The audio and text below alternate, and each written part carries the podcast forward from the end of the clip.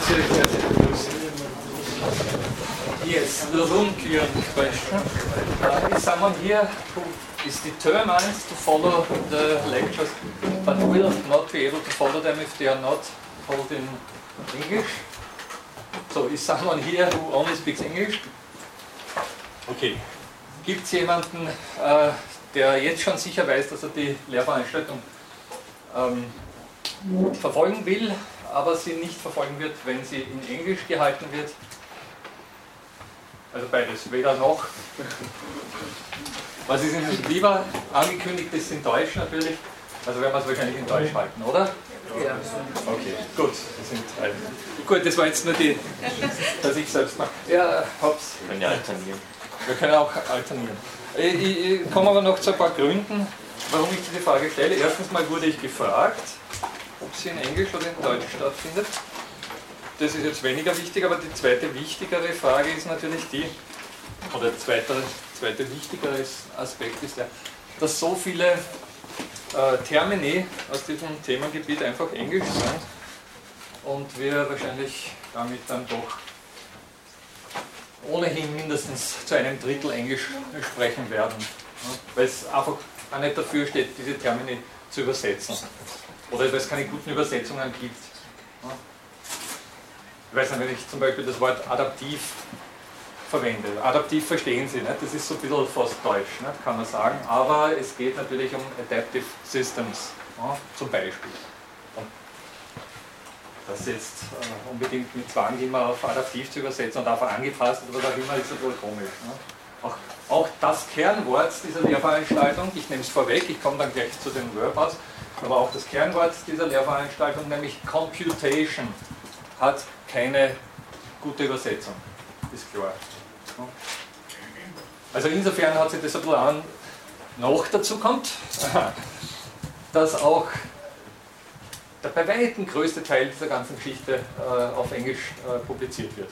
Also alles, was Sie an Literatur finden, ist im Prinzip Englisch. Es gibt kaum deutsche, relevante deutsche Schriften. Man könnte jetzt sagen, noch nicht, aber auf der anderen Seite wage ich mal vorher zu sagen, dass das einem Großen und Ganzen so bleiben wird.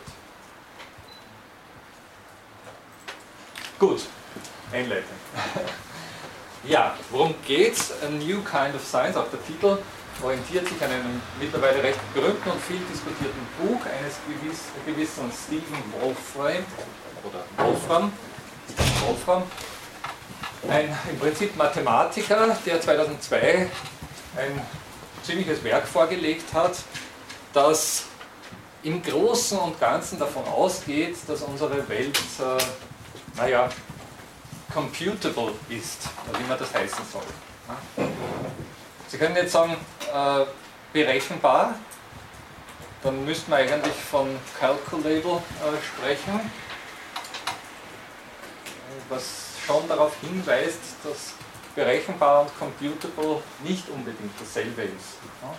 Ja? Berechenbar, also rechnen können Sie sehr wohl im Kopf und mit Bleistift auf Papier und ähnliches. Mehr computable wird im Großen und Ganzen das als computable wird das bezeichnet, was man mit Computern tut, obwohl auch gleich vorweg ein Computer nicht immer ein Computer im heutigen Sinn war. Das kennen Sie vielleicht, diese Geschichte. Im Zweiten Weltkrieg gab es eine Reihe von Damen, die als Computers äh, bezeichnet wurden. Wissen Sie, was ich im Sinn habe? Bitte? Also, wann, wann da, also die Melanie Mitchell, das ist eine Komplexitätstheoretikerin, deren Buch ich Ihnen wirklich empfehlen kann, das heißt Complexity. Ein sehr wirklich spannendes Einführungsbuch, das gut zu lesen ist, einfach, einfach zu lesen, einfach zu verstehen ist. Und die schildert in dem Buch von ihrem Lehrer, ich glaube Newman oder so ähnlich heißt der, der angeblich mit einem Computer verheiratet war. Was könnte damit gemeint sein?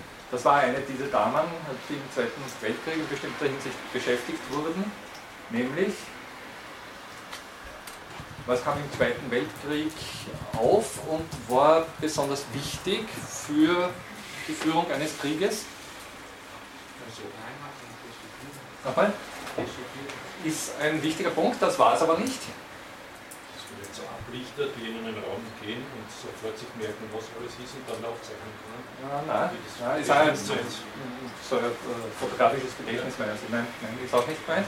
Telekommunikation. Nein, ist auch nicht gemeint. Wäre auch eine Möglichkeit natürlich. Vielleicht so ein bisschen mit dem äh, Chiffrieren, äh, Dechiffrieren. Ja? Äh, Maschine mit Lochkarten. Äh, nee, nee, nee, nee, nee. Denken Sie ganz banal an den Krieg. Was fliegt da herum? Ja, das wäre diese, Sie kennen die Enigma-Geschichte und ähnliches mehr. Hat natürlich jetzt mit der Entwicklung von Computern zu tun und, und sagen wir mal, Computer wurden im Zusammenhang des, die Computer, die, die wir heute kennen, wurden im Zusammenhang dessen natürlich äh, entwickelt. Aber was äh, will man gern wissen, wenn da im Zuge des Krieges viele Dinge herumfliegen? Radar. Na? Obwohl es auch damit zu tun hat. Na, ganz banal, noch frühere Kriege, nicht äh, technifizierte Kriege.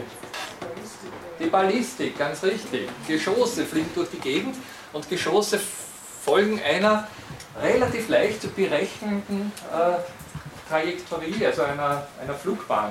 Ne? Die machen so eine schöne Parabolika falsch und schlagen dann ein. Und wenn man berechnen kann, wo die einschlagen werden, zumindest ungefähr, ne, dann äh, was nicht, bringt man sich in Sicherheit oder räumt die wichtigen Dinge weg, die dort liegen, wo das einschlagen könnte. Das heißt, es gab erstmals mit, mit dem Zweiten Weltkrieg groß angelegte Unternehmungen, wirklich im großen Stil angelegte Unternehmungen, Flugbahnen zu berechnen. Ja? Wohin kann der Hitler mit seiner V2 schießen? Ja? Das heißt nicht, dass die jetzt ganz genau sagen konnten, hallo, das Gebäude wird es treffen und das Gebäude nicht, sondern die konnten sagen, wohin kann er ungefähr schießen. Also was nicht, ist der Süden Londons in Gefahr oder ist der Norden auch betroffen und ähnliches mehr. Ballistische Flugbahnen berechnen. Und da es dafür natürlich noch keine elektronischen Rechenmaschinen gegeben haben das äh, mathematisch gebildete, und zwar in der, ersten Re äh, in der ersten Linie Frauen interessanterweise. Es war ein typischer Frauenberuf im Zweiten Weltkrieg gefahren. Und das waren die sogenannten, sogenannten Computers. Die wurden Computer genannt. Die haben gerechnet, mit der Hand, wirklich am Papier. Ja? hat man sich wirklich angeblich so, so vorzustellen, dass so ein, so ein, Raum wie dieser hier gefüllt war mit Frauen, die dort gesessen sind und nach irgendwelchen Eingabedaten dann Flugbahnen berechnet haben. Und damit Wahrscheinlichkeiten für bestimmte Angriffsziele ausgerechnet haben. Was natürlich aus heutiger Sicht ja, einigermaßen umständlich und unwegig klingt, aber äh, zu dieser Bezeichnung des Computers geführt hat. Heute verstehen wir selbstverständlich Rechenmaschinen darunter und auch nicht mehr nur ähm, diese klassischen mit Keyboard und quasi mehr oder weniger schwer im Raum stehend, sondern mehr und mehr natürlich eine ganze Reihe von Gadgets und, und Devices, die äh, auf Schritt und Tritt mitrechnen, die zum Teil natürlich was in der Hosentasche herumgeschleppt werden. Ne? Dieses hier aber dann mehr und mehr natürlich auch in eine ganze Reihe von Dingen eingebaut werden. Das nicht, vom Kühlschrank bis zum Einkaufswagen bis zum Automobil. Zukunft werden diese sogenannten Wearables kommen, diese äh, zum Beispiel in der, in der, Brille eingebauten äh, Devices, die dann Augmented Reality äh, beschaffen, also wo sie, ich weiß nicht, kennen Sie das Schlagwort von der Augmented Reality, also die verstärkte Realität, ne, wo es dann darum geht, weiß nicht, Informationen einzublenden oder scharf zu stellen oder was auch immer Sie da sich darunter vorstellen. Gut, darüber werden wir sich kaum streiten, ob diese ganze Computertechnologie und Informationstechnologie unsere Welt verändert hat. Ich glaube, das ist mittlerweile sozusagen ein Fakt, den wir nicht nicht mehr ableugnen können. Interessant oder interessanter ist die Frage, ob diese Sache Relevanz hat für philosophische Forschung. Und da, darum wird es gehen. Beziehungsweise vielleicht ein bisschen allgemeiner zunächst Relevanz hat für wissenschaftliche Forschung und dann im Besonderen Relevanz hat für philosophische Forschung. Das ist so die Kernfrage unserer Lehrveranstaltung. A new kind of science würde das bedeuten, bitte, ich habe es im Vorlesungsverzeichnis vermieden ich habe es auch auf der Seite dieser Lehrveranstaltung vermieden, äh, ein Fragezeichen hinten dran zu setzen, Aber Sie können sich eins denken, äh, Sie merken es vielleicht auch schon an meinem Zugang hier, dass ich keineswegs davon überzeugt bin, dass es sich dabei um eine wirklich äh, revolutionäre neue Art von Wissenschaft äh, handelt, aber es ist eine, sozusagen, es ist ein Claim, ein, ein, ein, ein Anspruch auf Neuheit, der meiner Meinung nach diskutierenswert ist oder sozusagen erörterungswert ist. Ja?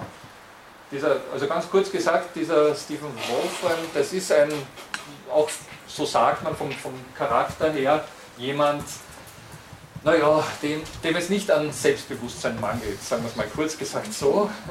Also jemand, der doch eher glaubt zu wissen, wohin der Karren fährt und auch glaubt, es allen anderen ohne weiteres sozusagen aufs Auge drücken zu können.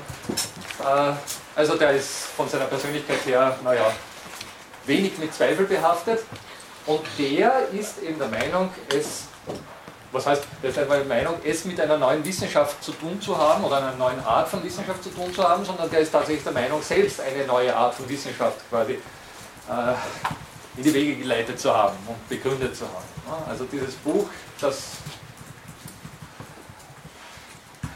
auf der anderen Seite auch nicht einfach vom Tisch zu wischen ist, weil schon interessante Sachen drin sind.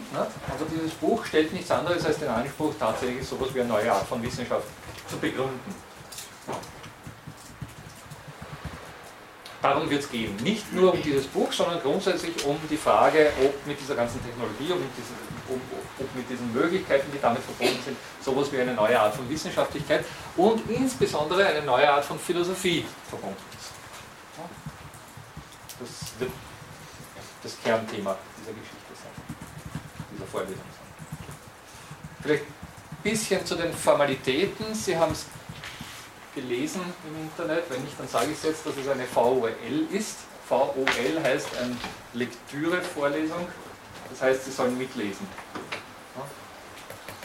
Das heißt, es wird Texte geben, die Sie sich bitte anschauen und von Mal zu Mal dann auch äh, von Stunde zu Stunde nachlesen und sich äh, damit dann ein bisschen einen, einen, einen, Überblick verschaffen und vor allem, äh, die Sie dann zu Fragen anregen sollen, die Sie hier einbringen. Oder, oder auch Statements nicht? oder Argumenten anregen sollen, die Sie hier ein, an, einbringen. Also Sie sind gefordert, gleichsam mitzureden. Ist keine, ich meine, wer mich kennt, weiß das ohnehin, dass meine Vorlesungen sowieso nie so verstanden werden, dass nur ich spreche und alle anderen schweigen und, und andächtig zuhören. Aber in dem Fall haben wir jetzt noch auch formal ein L an der VO hinten dran und das weist ganz besonders darauf hin, dass Sie gefälligst zur Mitarbeit aufgefordert sind. Wobei Mitarbeiter, Mitarbeit jetzt auch wieder äh, ein, so, so, eine ganze Bandbreite absteckt an Möglichkeiten, die, die, die vorhanden sind. Ja. Jedenfalls, vorweg, ich komme gleich darauf, darauf zu sprechen, vorweg, äh, es gibt eine Seite, eine Internetseite, die diese Lehrveranstaltung begleitet, die haben Sie vielleicht auch schon gesehen. Wenn nicht, finden Sie sie am leichtesten, wenn Sie meinen Namen googeln. Fülsag ist nicht schwer zu merken, denke ich. Den googeln Sie, dann finden Sie meine Homepage und auf meiner Homepage gibt es einen Link, da steht äh, Lehrveranstaltungen und sonstige Informationen oder Lehrveranstaltungen, Sprechstunden und sonstiges. Äh, da klicken Sie drauf und dann sehen Sie eine weitere Liste mit meinen Lehrveranstaltungen und darunter finden Sie dann diese hier, äh, New of Science, da klicken Sie drauf und finden dort Informationen zu dieser Lehrveranstaltung. Da finden Sie jetzt bereits einige Literaturhinweise, also einfach Links, wo Sie draufklicken können und äh, bereits zu lesen beginnen können oder vielleicht das sogar auch schon getan haben mit einer oder anderen kleinen Rezension. Aktuell sind es vor allem Rezensionen zu diesem, also es ist ein Link, ja, hm, wobei wir auch gleich mitten im Thema sind, es ist ein Link zum äh, Stephen Wolfram seinem Buch, also A New Kind of Science, das tatsächlich voll textinhaltlich im Internet steht. Ein Aspekt, der uns gleich sozusagen auf diese neue Art von Wissenschaft auch thematisch hinführt. Ich werde gleich noch einiges darüber sprechen. Äh, aber Sie finden insbesondere dann Rezessionen und es gibt eine Rezession, die vom Titel her sehr äh, auffällig ist, die heißt übersetzt sowas wie was ist es, eine Äußerung von Fledermaus-Scheiße oder so ähnlich. Ne? Und die bitte ich Sie ganz besonders zunächst einmal zu lesen, weil ganz einfach aus dieser Rezension sehr deutlich äh, eine Relativierung dieses Anspruchs von Stephen Wolfram gleichsam äh, impliziert wird. Ja? Und das ist mir besonders wichtig. Wir wollen hier keine, also ha, muss ich vielleicht ein bisschen ausholen, dieser Stephen Wolfram hat natürlich seine Gläubiger-Community, also seine, seinen Fanzirkel mittlerweile und auf der anderen Seite hat er natürlich auch seine Gegnerschaft, der polarisiert. Naja, nun auch nicht. Ne? Schon vom ganzen Herangehen ist es ein Typ, der gleichsam äh, entweder Zustimmung oder Abneigung herausfordert und wenig in between.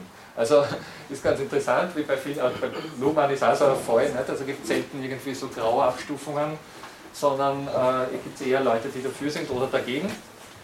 Und um das ein bisschen zu relativieren, wollen wir gleich von Anfang an äh, auch so etwas wie eine Gegenstimme mitgelten lassen. Das ist die von Cosma Schalisi, in dem Fall ein sehr angesehener Komplexitätsforscher, sehr gescheiter junger Kerl, der in Harvard äh, forscht, einer von diesen, es gibt so eine Gruppe von, also vielleicht auch ein bisschen ausholen, diese ganze wissenschaftlich, äh, Wissenschaftszweig ist sehr jung. Äh, das ist bestenfalls zwei Jahrzehnte alt, diese ganze Geschichte, und da tun sich natürlich sehr viele helle, junge Köpfe um in diesem Wissenschaftszweig, die auch sehr, sehr locker, das ist auch ein Aspekt dieser New Kind of Science, sehr locker an ihren Themenbereich herangehen, aber natürlich extrem gute, aber trotzdem extrem gute Argumente vorbringen. Und dieser Schalisi hat eben eine Rezension verfasst über dieses Werk von Wolfram, A New Kind of Science, die er ein Utterance of Backsheet oder was auch immer, ich, ich habe es jetzt nicht auswendig im Kopf. Ist jemand im Internet gerade auf der Seite? Dann A rare blend of monster raving egomania and utter batshit insanity. Okay, fein. Der ganze Titel dieser, dieser, dieser Rezension. Ne? Ähm, die schon vom Titel her diese, diesen Anspruch von Wolfram äh, relativiert. Ja? Und darum geht es gleich vorweg. Wir sollen uns weder jetzt der Meinung von Schalisi anschließen, noch eben auch bedingungslos der Meinung von Wolfram, sondern wir sollen unsere eigene Meinung bilden, selbstverständlich. Auch Sie sollen auch nicht meine Meinung gleichsam dann äh, als alleingültige äh, von dieser Lehrveranstaltung nach Hause mitnehmen, sondern Sie sollen Ihre eigene bilden. Ne? Das ist sozusagen so und auf jeder philosophischen Lehrveranstaltung. Geht um Problembewusstsein, ne? das ist ganz klar. Also insofern geht es gleich einmal vorweg so ein bisschen um Relativierung und äh, Kontrastierung und deswegen bitte ich Sie, sich vor allem mal diese Rezension anzuschauen bis zur nächsten Stunde. Lesen Sie auch in diese Wolfram-Geschichte hinein, lesen Sie vielleicht zunächst einmal einfach die Einleitung. Das reicht. Und äh, dann gibt es noch eine, ja, muss man auch, auch wieder ein bisschen äh, ausholen. Wolfram steht mittlerweile für einen Riesenkonzern. Also das ist sozusagen nicht mehr eine Person, sondern ist wirklich ein riesengroßes Unternehmen, das unter anderem auch Wolfram Alpha betreibt, eine Internetsuchmaschine, die spezialisiert ist auf bestimmte quantitative mathematische Zusammenhänge. Also es funktioniert nicht so wie Google, dass sie doch im Prinzip alles, lustig, vor allem der, letztens habe ich gesehen, dass äh, die Frage, was soll ich heute tun, bei Google besonders oft eingegeben wird. Ne? ähm, ja. Also wenn man sozusagen wenn man es nötig hat, diese Frage einzugeben, dann weiß man es wahrscheinlich wirklich nicht. Also das ist dann sozusagen wirklich dringende Frage. Okay, also bei Wolfram Alpha können Sie solche Fragen nicht eingeben. Also Sie können es eingeben, aber es wird natürlich zu einer brauchbaren Antwort kommen, nehme ich an, oder sollte man ausprobieren, keine Ahnung. Jedenfalls äh, können Sie ganz eine Reihe von, von hochinteressanten äh, mathematischen Fragen stellen und, und, und, und weiß nicht, auch statistischen Fragen und, und quantifizierbaren äh, Fragen wie auch immer, ist ein, ein doch interessantes äh, Phänomen, das aber bestimmt eine Art von Algorithmus fungiert, der äh, durchaus von Fachleuten für sehr innovativ und, und, und, und toll gehalten wird. Gibt es mittlerweile auch als, als App äh, die ganze Geschichte. Was vielleicht noch bekannter ist, oder, oder sagen wir mal, würde ich mal sagen, mehr Geld bringt, oder dieser Firma Wolfram Alpha mehr Geld bringt, oder Wolfram Incorporation, glaube ich, heißt weiß jetzt nicht sicher, jedenfalls nach dem äh, Stephen Wolfram benannt, äh, ist ein äh, Programm, das sich Mathematiker nennt. Das werde ich Ihnen auch hier vorführen und das für jeden mathematisch interessierten Menschen wirklich, also was kann das? Da, da sage ich mal Hut ab, das ist wirklich eine tolle Geschichte. Das ist ein Universum von äh, Möglichkeiten. Also es ist ein Riesending, wo sie wirklich, also wo es eigentlich kaum was gibt, was sie nicht damit tun können. Zumindest wenn es quantifizierbar ist im weitesten Sinne. Das ist wirklich eine tolle Geschichte, ich werde es Ihnen ansatzweise hier vorführen. Ist ein bisschen teuer. Äh, ich glaube nicht, dass das FILO-Institut ausgerechnet eine Lizenz leisten wird, deswegen muss ich meinen eigenen Computer mitschleppen. Aber das werden wir doch in einer der nächsten Stunden nochmal kurz äh, betrachten. Ist wirklich ein tolles äh, Ding. Wenn Sie daran denken, also wenn Sie das wirklich besonders interessiert und Sie mit dem ganzen Themenbereich ähm, so ein bisschen planen, äh, sich da weiter zu vertiefen, dann würde ich mal sagen, ist es vielleicht schon eine gute Idee, sich das mal anzuschaffen oder vielleicht irgendwo schauen, wo gibt es ein Institut, wo ich da eine Lizenz ein bisschen mitnaschen kann oder ähnliches. Es soll angeblich, habe ich gehört, aber da halte ich mich natürlich vor, auch, ähm, weiß nicht, Winkel und Ecken im Internet geben, wo sich das äh, illegal downloaden lässt, aber das haben wir nicht keine Ahnung. Ähm, ja, das schneiden wir raus. Okay. Ähm, okay. Steven Wolfram. Es ist ein großer Ruf, es ist ein großer Anspruch äh, damit verbunden. Es ist, äh, ja, genau, a new kind of science auch diesbezüglich damit verbunden, dass dieser Wolfram von seinen Firmen sehr gut oder von seiner Firma sehr gut leben kann und deswegen nicht auf einen herkömmlichen wissenschaftlichen Hintergrundbetrieb angewiesen ist. Also, was meine ich damit? Ich bin selbstverständlich hier im Goodwill des Philo-Institutes angewiesen, dass die mich weiterhin mit Lehraufträgen hier betrauen und, und mich dafür bezahlen. Und gut, ich kann von der Uni Wien nicht wirklich alle, also sozusagen, es wirft nicht genug ab, um davon zu leben, aber sozusagen, äh, Normalsterb, wir Normalsterblichen brauchen irgendwelche Brötchengeber, um überleben zu können. Ne?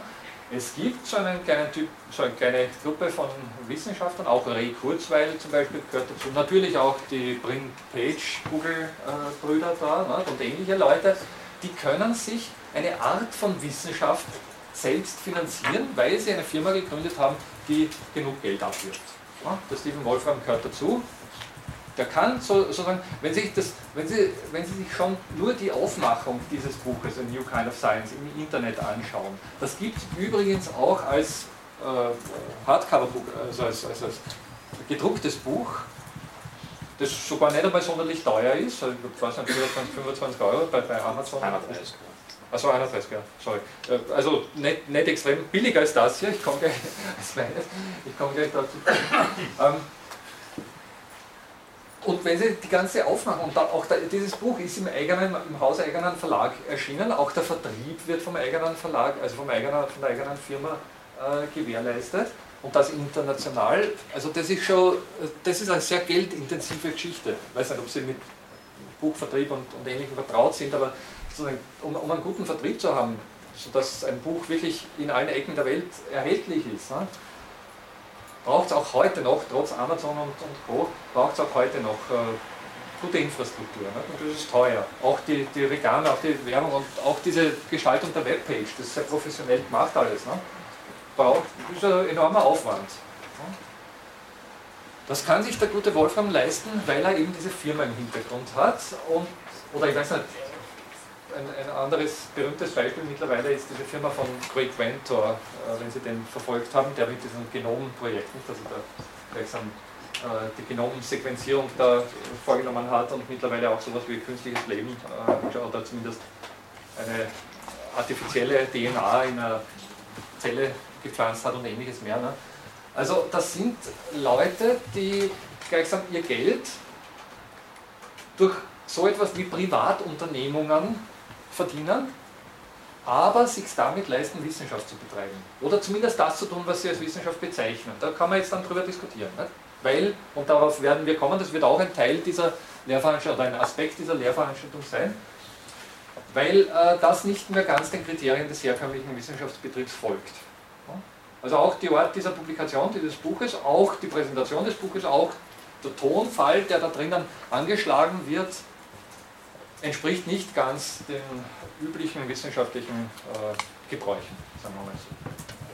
Was die Gebräuche sind und wie, inwiefern diese, äh, diese Aktivitäten dem nicht entsprechen, das werden wir, werden wir im Einzelnen dann au Detail durchdiskutieren und, und, und, und uns vor Augen führen. Aber es ist sozusagen auch ein Aspekt dieser New Kind of Science. Das ist ja in der heutigen, also zumindest damit ist sozusagen die Situation der heutigen Philosophie schon betroffen. Weil Sie haben es wahrscheinlich alle schon mitbekommen, dass ja, die gegenwärtige Situation für Philosophinnen und Philosophen nicht wirklich die rosigste ist. Also es gibt da einzelne wenige, die halbwegs davon leben können, es gibt einzelne, einige wenige, die naja, sich über Wasser halten. Und es gibt einen großen Rest, die Taxi fahren oder LKW fahren oder als Kellner irgendwo arbeiten, als Kellnerin sonst was arbeiten, um sich gleichsam als Hobby leisten zu können, Philosophie zu betreiben. Das soll sie jetzt nicht entmutigen, selbstverständlich können sie auch andere Sachen machen als äh, Philosophie, also als, als äh, Philosophin oder Philosoph zu werden, äh, beruflich, ne? was immer das überhaupt heißen soll. Ne? Also Sie können mit dieser Ausbildung eine Vielzahl von, und heutzutage werden natürlich auch in, weiß nicht, in der Unternehmensführung oder sonst wie werden philosophisch geschulte Menschen äh, gebraucht oder nachgefragt. Aber jetzt rein sich sozusagen den Spaß zu leisten, als Philosophin, als Philosoph tätig zu sein, Ah, wird unter Umständen, oder sagen wir mal, ist die Wahrscheinlichkeit eher gering, dass sie damit ihre Brötchen verdienen können. Vollinhaltlich. Und insofern ist es dann natürlich schon spannend. Und das werden wir auch sehen, also diese Art von wissenschaftlicher Forschung, die der Stephen Wolfram und seine Kollegen, nicht nur er, aber er auch ganz besonders, äh, die die betreiben, ist tatsächlich eine naja, jetzt, wenn nicht in jeder Hinsicht philosophische, aber doch eine sehr grundlagentheoretische. Das heißt, es geht wirklich um das, was man so im Allgemeinen abgehobene Forschung äh, bezeichnet. Es geht wirklich um, ja, sozusagen Fragen, was die Fragen darum, was die Welt im Innersten zusammenhält. Oder wie diese Ordnung, die uns hier umgibt, entstanden ist oder entstehen könnte zumindest. Also das sind wirklich sehr, sehr, sehr grundsätzliche Fragen, die er sich mit seinen Firmen äh, zu bearbeiten leistet. Oder mit den Gewinnen aus seinen Firmen zu bearbeiten leistet. Und das ist, zumindest das ist irgendwie eine spannende Geschichte, obwohl, und das ist natürlich steht zu befürchten, äh, dieser Weg auch nicht jeder und jedem offen stehen wird. Das dürfte klar sein. Also ich würde mal vermuten, mindestens so viel äh, Selbstbewusstsein wie der gute Stephen Wolfram offensichtlich hat, würden sie dafür auch benötigen. Und damit laufen sie dann, wenn sie nicht wirklich ein Genie sind, so wie der das angeblich gewesen sein soll, oder, oder noch immer ist, äh, wenn sie nicht wirklich äh, ein Genie sind, werden sie sich damit eher, äh, naja, zumindest keine Freude machen am Weg zu ihrer Karriereposition. Also äh, gerade in der Philosophie steht natürlich eine gesunde Portion Selbstzweifel durchaus gut zu Gesicht.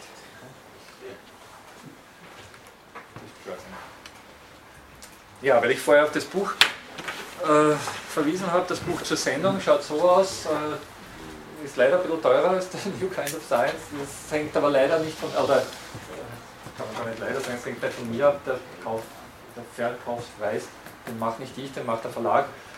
Aber hier drinnen, wer es von Ihnen noch nicht kennt, finden Sie dann äh, doch die Grundlagen dessen, was wir hier erörtern werden und vieles mehr natürlich, aber doch einiges dazu. Und ich hoffe, also ich habe bis jetzt eigentlich nur positives Feedback bekommen, ist erst dieses Jahr erschienen. Ähm, ich hoffe schon, dass es verständlich geschrieben ist und in diese Art von Wissenschaft dann, dann zumindest einzusteigen hilft. Das ist so das Anliegen dabei. Das gibt es unten in, im äh, ÖH-Shop oder Sie können es auch bei Amazon im Internet bestellen oder sonst wo. Jeder Buchhandel natürlich bestellen. Also kann ich empfehlen, ist aber keine Pflichtlektüre, selbstverständlich. Also das, das müssen Sie nicht gelesen haben, um äh, bei dieser Veranstaltung da mitreden zu können. Gut, jetzt machen wir eine kleine Fragerunde oder beziehungsweise öffnen wir einen Open Space für mögliche Fragen. Was, was steht an? Was wollt ihr wissen? Vorweg mal. Noch was. Ähm, ja, das sage ich doch auch, weil ich es vorher gerade angesprochen habe. Ja, die Uni Wien oder insbesondere das Institut für Philosophie sich nicht so ganz sicher, was sie mit Lehrveranstaltungen wie dieser hier machen soll. Das ist jetzt nicht so wirklich die klassische Philosophie, obwohl es meiner Meinung nach durchaus relevant ist für philosophische Zusammenhänge. Aber wir werden uns nicht, nicht allzu viel, obwohl ein paar historische Bezüge durchaus naheliegen, aber wir werden uns nicht allzu viel mit einer Geschichte äh, beschäftigen, die älter als 20 Jahre ist oder 30 Jahre. Naja, na, sagen wir zur Großzügigkeit 100 Jahre, weil doch einiges auch aus dem 20. Jahrhundert eine gewisse Rolle spielt und, und, und wichtig ist, aber sozusagen die wirklich interessanten Dinge sind vor maximal 30 Jahren passiert oder in etwa. Ne? So. Also äh, sehr junge und die wirklich spannenden Geschichten mehr oder weniger passieren laufend. Nicht? Also wir sind mit dieser, Sie wissen, dass die Philosophie, naja, nicht nur ein, sondern mindestens eineinhalb, wenn nicht ein Dreiviertel Beine in der Geschichte verankert, also stehen hat. Also die Philosophie ist eigentlich, leider Gottes auch, wie sie hauptsächlich hier am Institut ähm, geboten wird, eher eine historische Wissenschaft. Gegenwartsphilosophie ist dann schon, wenn man, weiß nicht, eben frühes 20. Jahr, Wittgenstein und so. Ne? Äh, naja, lass uns darüber reden. Wir sind zeitnah, wir, wir sind quasi fast äh, sozusagen in Echtzeit mit dabei. Im Großen und Ganzen natürlich, ja, ist jetzt übertrieben, aber wir sind doch eher wir, relativ aktuell, zumindest im Vergleich zur Großen und Ganzen sonstigen philosophischen Debatte. Ne? Das ist ein Punkt. Und natürlich gilt das Argument, dass man bei solchen aktuellen Forschungen oder aktuellen Wissenschaftsaktivitäten nie ganz genau weiß, ob dabei was Gescheites rauskommt. Wenn, Sie sozusagen 200 Jahre zurückblicken, können Sie sagen, na gut, da gibt es viele Diskussionen. Also da hat sich ein ganzer Schwulst von, von Kant-Interpreten mittlerweile zusammengefunden und das muss dann wichtig sein liegt nahe, dass wenn wir äh, was diskutieren, was, also zum Beispiel wie dieses Wolfram-Buch vor neun Jahren publiziert wurde, dass diesbezüglich natürlich rein an quantitativen Statements vergleichsweise wenig vorliegt. Also insofern könnte man sagen, da weiß man ja noch, gar nicht so genau, ob diese Sache äh, irgendwann mal relevant sein wird für die Wissenschaft. Sage ich mal, ist mir persönlich wurscht, weil 200 Jahre lebe ich eh nicht und der Rest mich interessiert es jetzt und wenn ich Sie ein Semester lang äh, hier bei der Stange halten, also sozusagen fesseln kann und Sie alle zu dieser Lehrveranstaltung kommen, dann war es ein Erfolg. Ne? Ja, äh, darüber hinaus gibt es eine ganze Reihe von administrativen, organisatorischen Problemen mit meiner Person und der Universität Wien, die dazu führen, kurz gesagt, dass sie nicht sonderlich gut äh, in diesem Semester bezahlt. Ja? Ich weiß nicht, ob Sie die äh, Whereabouts dieser ganzen Geschichte kennen. Ne? Es gibt da große Unterschiede.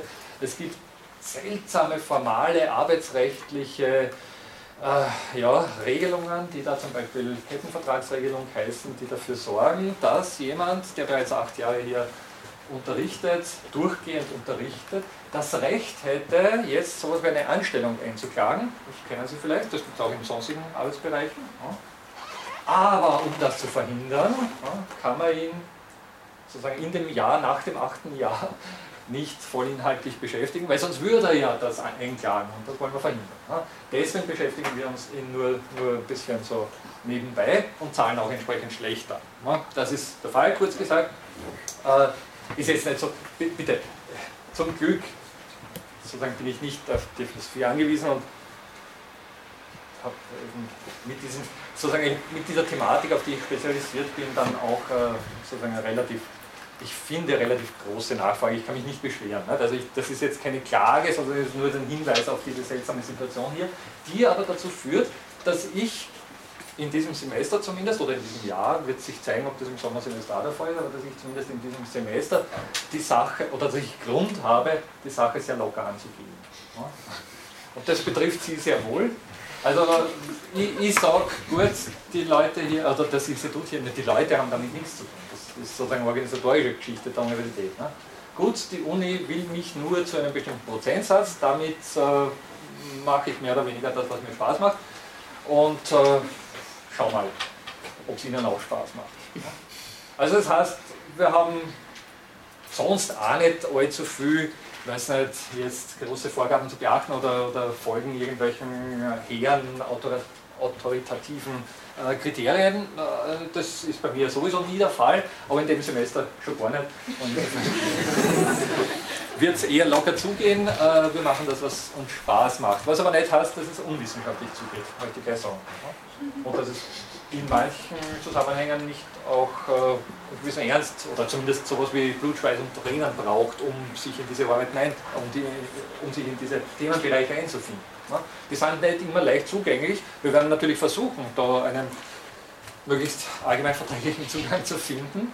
Und Sie werden mich gefälligst dann auch äh, darauf aufmerksam machen, wenn es zu abgehoben wird oder wenn Sie nicht mit können. Wenn Sie sagen, hallo, da wollen wir jetzt genaueres wissen oder das habe ich noch nicht verstanden, bitte.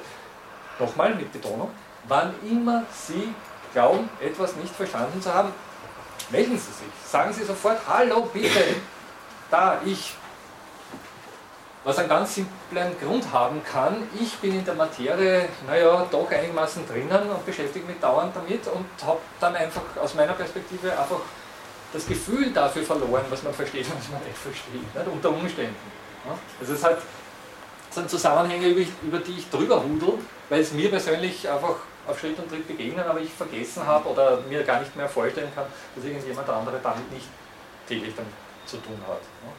Nochmal die Aufforderung, wenn immer Sie irgendwas nicht verstehen sollten oder, oder, oder auch sonst irgendwie Erklärung zusätzlich brauchen oder, oder wollen, sofort aufzeigen, hallo bitte hier. Wenn, wenn jemand diesbezüglich Hemmungen hat, dann geht es auch per E-Mail, dann gibt es halt ein Delay von einer Woche mindestens, ne, bis ich das aufklären kann. Aber auch die Möglichkeit Ja, vielleicht diesbezüglich noch eine Geschichte. Äh, erstens mal laufen ja hier immer die äh, verschiedenen Bänder mit. Äh, es gibt aber das will ich trotz allem wieder selbstorganisierend äh, zumindest versuchen.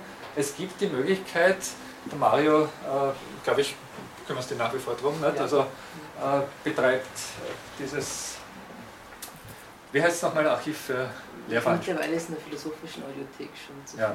Philosophische Audiothek, da werden die mitgeschnittenen Lehrveranstaltungen ausgestellt und Sie können das dann nachhören.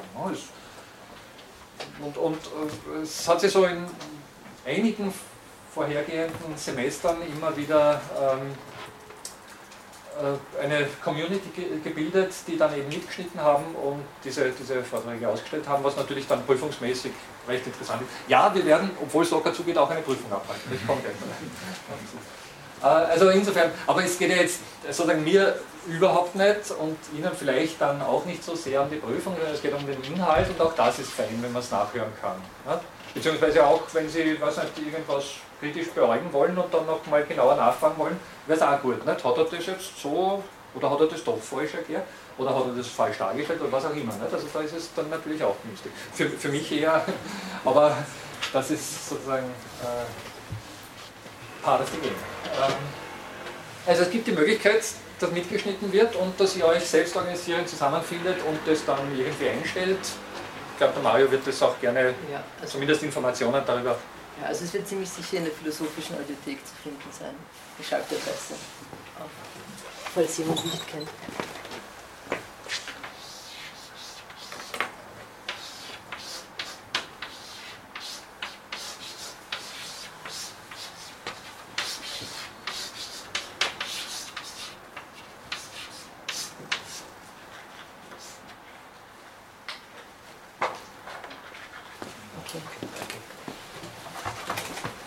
die eine Möglichkeit. Und die zweite, das ist so ein Experiment jüngeren Datums, das sich aber meiner Meinung nach auch ganz gut äh, bewährt hat. Wer hat von euch schon von Google Docs gehört? Google Docs kennen doch einige. Äh, das ist jetzt bitte keine Google-Werbung, ich bin sehr skeptisch diesem Konzern gegenüber, aber es ist nichtsdestotrotz die leichteste diesbezüglich zugängliche Plattform, die ich kenne zumindest. Äh, was jetzt auch einen Aspekt dieser New Kind of Science birgt. Äh, es, naja, New Kind of Philosophy müsste man eigentlich sagen, weil New Kind of Science ist es nicht. Es gibt, wie Sie vermutlich wissen, eine ganze Reihe von Wissenschaftsdisziplinen, wo im Normalfall kollektiv publiziert wird. also unter Co-Autorenschaft geschrieben wird.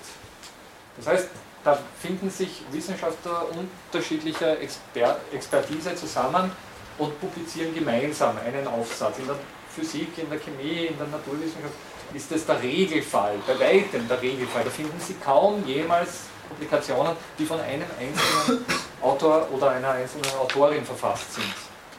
In der Philosophie ist das Gegenteil der Fall. Und zwar genau das Gegenteil. Der große Regelfall ist die alleinige Publikation und die große Ausnahme ist die Co-Autorenschaft. Ja? Kann man jetzt sagen, die Philosophie hat, lebt sehr vom sprachigen Ausdruck, vom Stil, vom persönlichen, weiß nicht, äh, Partikularitäten und viel mehr und das ist natürlich schwer kompatibel, wenn man mit dem zusammenarbeitet. Ist klar. Ja? Auf der anderen Seite, meiner Meinung nach, ist es durchaus in einer hochdifferenzierten Forschungs- oder Wissenschaftslandschaft wie der unseren auch angesagt, sozusagen unterschiedliche Expertisen zusammenwirken zu lassen.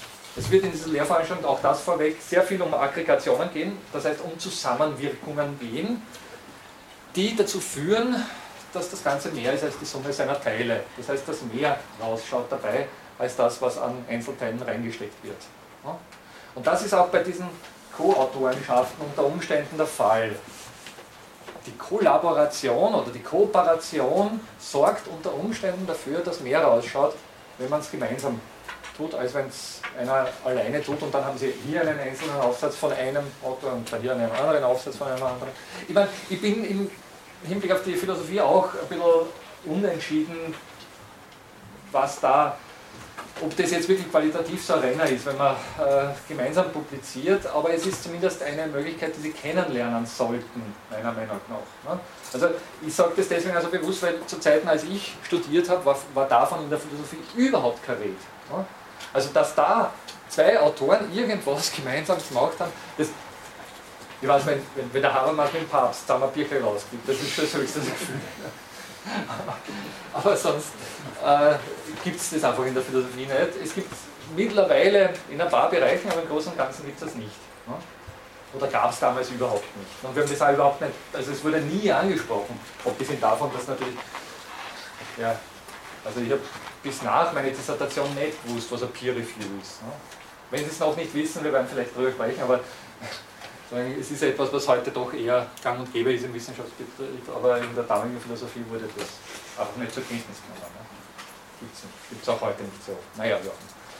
Jedenfalls sollen Sie die Möglichkeit kennenlernen, gemeinsam etwas zu verfassen und dazu gibt es doch sehr einfach zugänglich diese Möglichkeit äh, der Google Docs. Das sind äh, Dokumente im Internet, also online, die wirklich in Echtzeit, also wo Sie nicht dauernd die Seite updaten müssen, sondern die wirklich in Echtzeit ein Zusammenarbeiten dahingehend erlauben, dass Sie alle im selben Dokument schreiben. Also das heißt, wenn Sie, weiß nicht, Kollegin A bei sich zu Hause und Kollege B bei sich zu Hause gleich zur gleichen Zeit da was reinschreiben, dann sehen Sie, wie von Geisterhand die Kollegin gerade was schreibt und Sie können jederzeit in den Satz reinfuschen und was einen Rechtschreibfehler äh, korrigieren und vieles mehr. Also es ist ein bisschen spooky, aber es ist äh, ganz spannend, interessant. Sie brauchen, wie gesagt, eben nicht ich meine, sonst gibt es natürlich auch die Möglichkeit, nicht, dass man zusammenarbeitet und sich gegenseitig die, die Papers oder die Dokumente dauernd zuschickt. Ne? Was natürlich den Nachteil hat, dass sie nach einer gewissen Zeit nicht mehr wissen, was ist jetzt gerade die aktuelle Version. Ne? Wenn dann fünf Leute zusammenarbeiten, ist überhaupt schwierig. Ne? Na, bitte, ich habe da jetzt schon das eingearbeitet und du hast noch die Version von vorgestern und musst das jetzt berücksichtigen. Also, schwierig.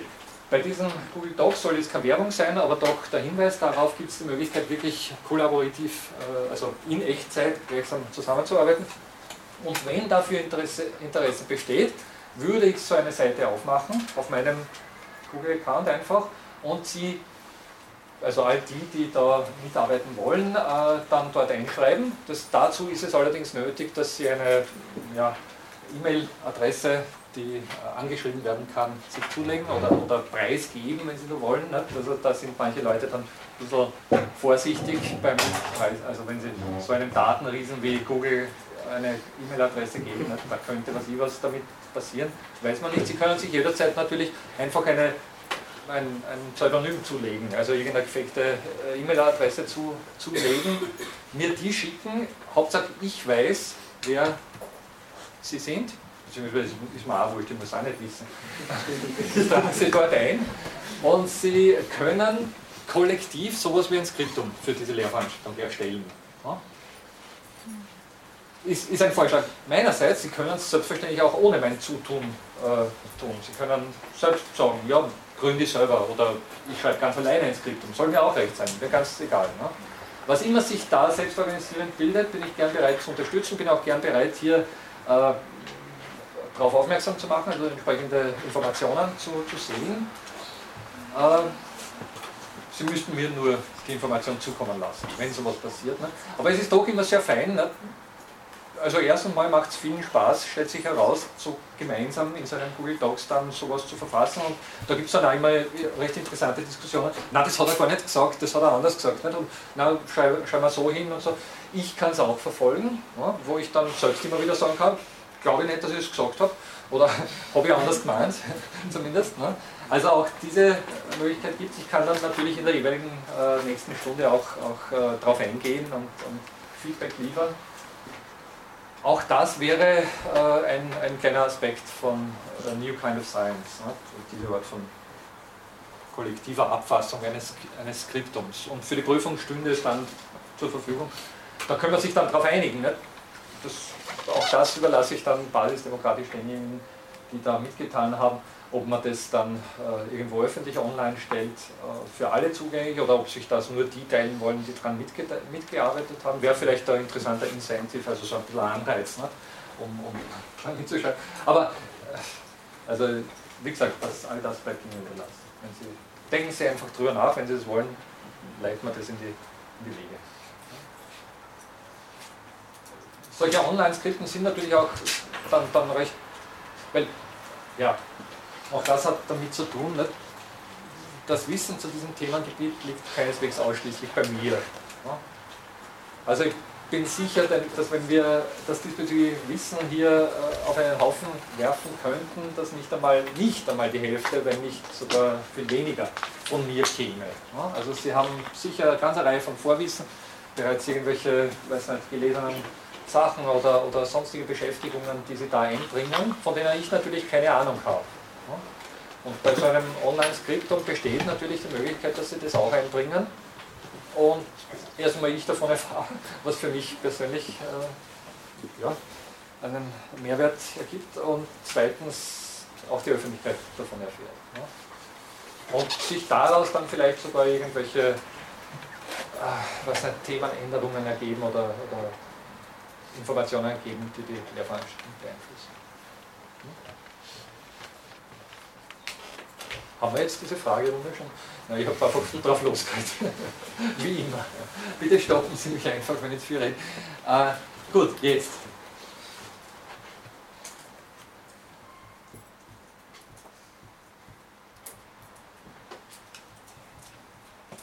Offen ist alles, also auch, ich weiß nicht, wann ist die Prüfung? Wie schaut die Prüfung aus? Das wird doch sicher den einen oder anderen jucken. Ne?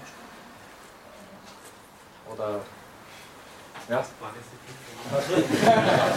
ja. Auf dieser Homepage, äh, die ich äh, angekündigt habe, also die Sie finden, Sie meine Webpage und so weiter, Lehrveranstaltungen, Name dieser Lehrveranstaltung, äh, gibt es bereits einen Prüfungstermin, ist aber der letzte Montag in diesem Semester. Da wird, also die Prüfung wird zur Vorlesungszeit hier in diesem Raum, die erste Prüfungsmöglichkeit zur Vorlesungszeit in diesem Raum, am letzten Montag dieses Semesters stattfinden. Nächster Prüfungstermin Anfang März dann, also gleich einen Monat später ungefähr, äh, dann wird es dann Prüfungstermin. Beziehungsweise, nein, wir werden es wieder so, Entschuldige, wir werden es wieder so machen, dass wir am letzten, also am letzten Montag äh, zwei Prüfungstermine ansiedeln, und zwar einen von Viertel bis voll, also Viertel drei bis drei und von drei bis Viertel vier. Falls zu dem Termin so viele schon kommen wollen, dass hier mit platzmäßig ein bisschen problematisch wird. Ja. Wenn das eh nicht der Fall ist, dann haben wir den anderen Termin. Wenn es keine Nachfrage gibt, dann machen wir im März noch einen Termin und dann machen wir darüber hinaus noch einen Termin. Das wird dann irgendwann Mitte April sein. Die finden, denn der erste Termin ist bereits gepostet auf dieser Seite und die anderen Termine finden Sie dann ebenfalls auf dieser Seite, sobald sie feststehen. Also sobald ich einen Hörsaal äh, reservieren konnte und, und das genaue Datum auch festlegen konnte. Die, ja, Zweite obligatorische Frage, Prüfungsinhalt ist, ist Vorlesungs, äh, Vorlesungsinhalt? Ja, Vorlesungsinhalt mit dem kleinen L-Zusatz, dass Sie da eine ganze Reihe von Sachen gelesen haben sollten, die dann äh, unter Umständen einfach in der Hitze des Gefechtes nicht voll inhaltlich auch zur Debatte kommt. Ne? Also ich werde des Öfteren dann bitten, dass Sie bis zur nächsten Stunde irgendwas lesen, wie auch heute schon. Und äh, unter Umständen ergibt es dann in der nächsten Stunde nicht, dass wir ausführlich über das reden. Also wir werden das schon immer wieder ansprechen und ich werde Sie fragen, was Sie davon gehalten haben und wenn Sie dann äh, in extenso drüber parlieren wollen, fein. Aber wenn es nicht der Fall ist, ne, dann wird sich was anderes ergeben. Und dann ist aber trotzdem, weil es eben eine VUL ist, äh, schon dieser Lektüreinhalt auch, äh, also auch, auch prüfungsgerecht. Ja? Ach, das fragen Sie mich zu viel. Ich bin diese ganzen, ah, ich bin so glücklich. Also, ja, Entschuldige, also es war jetzt ein kleiner äh, Fauxpas. Verzeihen Sie mir vielmals, ich bin eben, wie gesagt, hier nicht fix angestellt und ich habe mit dieser ganzen Sache kaum was zu tun. Äh, ich habe nicht mehr damit zu tun, als dass ich das irgendwo einreiche, äh, also sozusagen das, das, was ich als Lehrveranstaltung anbiete und es muss thematisch irgendwo äh, zugeordnet werden. Und das ist auch immer so eine Geschichte, wo man sagt, ja, wieso gerade da, nicht? aber dann gibt es weiß nicht, gewisse Nachfrage vom Institut oder auch nicht Nachfrage vom Institut und man zwängt das dann irgendwo rein. Ne? Und dann kommen immer Studierende und sagen, kann ich es bitte auch da? Von mir aus jederzeit. müssen wir, das tut mir leid, Sie müssen das Institut fragen. Das weiß ich einfach nicht. Ich habe im Prinzip also grundsätzlich, nicht? natürlich haben wir jetzt einen starken Fokus auf, äh, sagen wir mal, zeitgenössische Philosophie, auf vielleicht, wenn Sie wollen, äh, Erkenntnistheorie ist sicher dabei, klar. Ja? Also das ist so ein wichtiger Punkt, Sie werden sehen, also das ist sogar ein essentieller Punkt. Dann ist natürlich, ich weiß im weitesten Sinn, wenn Sie wollen, Technikphilosophie äh, berührt. Äh, allerdings, da fällt es mir dann schon, also sozusagen, da, da wird schon schwierig. Ne? Wir werden, werden das die nächste Stunde gleich sehen, nicht? viele dieser Ergebnisse, wenn man das so nennen kann, oder Insights, sind extrem ästhetischer Natur. Und gerade diese Frage Quantifizierbarkeit, Ästhetik zum Beispiel, wird dann schon eine große Rolle spielen. Oder wenn wir dazu kommen, dass sozusagen ein, ein, großer Teil dieser ganzen Forschungslandschaft oder Forschungsspezifik berührt spieltheoretische Settings, wo sie dann eben, weiß nicht, also die Evolution der Kooperation, das haben wir schon vielfach gehabt und das ist sozusagen ein Kernthema dieser ganzen Geschichte. Wie entsteht Kooperation? Da haben sie extrem ethische Fragen im Hintergrund. Also da könnte man dann unter Umständen auch sagen, naja, warum nicht auch ein bisschen Ethik? Philosophiegeschichte ist dort so ein Teil, den ich vielleicht eher ausklammern würde. Obwohl, ich meine, ja, ich weiß nicht, Leibniz, Gottfried Wilhelm Leibniz, den Namen werden Sie alle schon mal gehört haben, das ist so einer der Vordenker, wenn man so will, ohne das selbst natürlich so empfunden zu haben, das ist eh klar, aber, aber doch einer der Vordenker dieser ganzen, ganzen Geschichte. Und der sozusagen mit seinen, mit seinen weiß nicht, äh, duale Rechensysteme, nicht? also Binärzahlen und ähnliches mehr stammt von ihm. Oder Infinitesimalrechnung und ähnliches, ne? Integralrechnung. Sind das die Vorgaben dafür und vieles mehr. Ne? Also der schon sowas wie ein Ahnherr dieser ganzen Geschichte ist. Und natürlich dann auch mit seinem Rechenverständnis. Ne? Also oder, oder sozusagen mit seiner Vorstellung von Berechenbarkeit. Also da gibt es schon natürlich Bezüge und auch insbesondere ins 20. Jahrhundert, das ist ganz klar. Aber ich würde es jetzt trotzdem im Großen und Ganzen nicht als Philosophie-Geschichte-Vorlesung klassifizieren wollen.